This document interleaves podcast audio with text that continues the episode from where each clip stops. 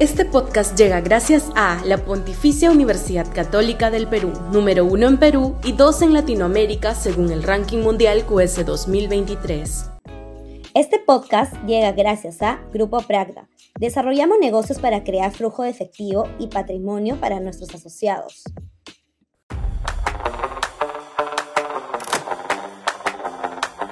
Alianzas de centro y de derecha.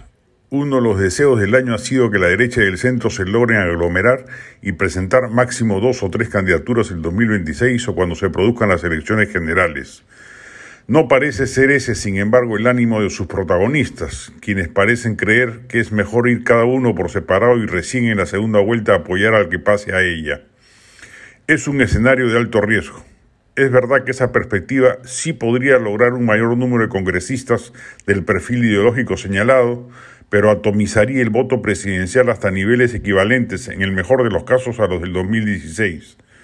Bajo tal circunstancia y teniendo en cuenta la potente vocación anti-establishment de la ciudadanía, según reflejan todas las encuestas que ya pregunta por preferencias electorales, podría ocurrir tranquilamente que sean dos candidatos disruptivos radicales los que pasen a la jornada definitoria. Si se toma en cuenta además que los dos candidatos de derecha que junto a Keiko Fujimori disputaron el pase a la anterior jornada, Rafael López Aliaga y Hernando de Soto, no gozan hoy del mismo predicamento, la eventualidad de que ocurra el escenario indeseado de dos candidatos de izquierda en la segunda vuelta, segunda vuelta crece en posibilidades. Debería existir además una tendencia natural al agrupamiento. La diferencia ideológica entre muchos de los candidatos de centro o de derecha que asoman en el horizonte es mínima tranquilamente deberían haber sido partícipes de la misma agrupación. Es absurdo que vayan por separado a una contienda.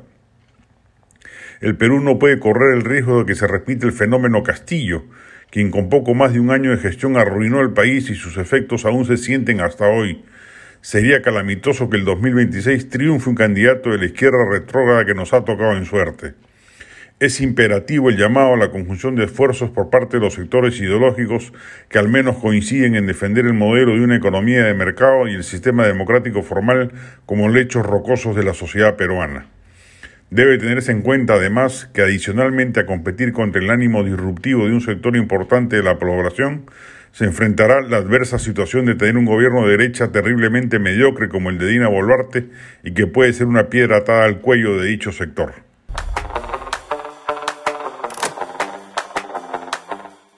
Este podcast llega gracias a la Pontificia Universidad Católica del Perú, número uno en Perú y dos en Latinoamérica según el ranking mundial QS 2023. Este podcast llega gracias a Grupo Pragda. Desarrollamos negocios para crear flujo de efectivo y patrimonio para nuestros asociados.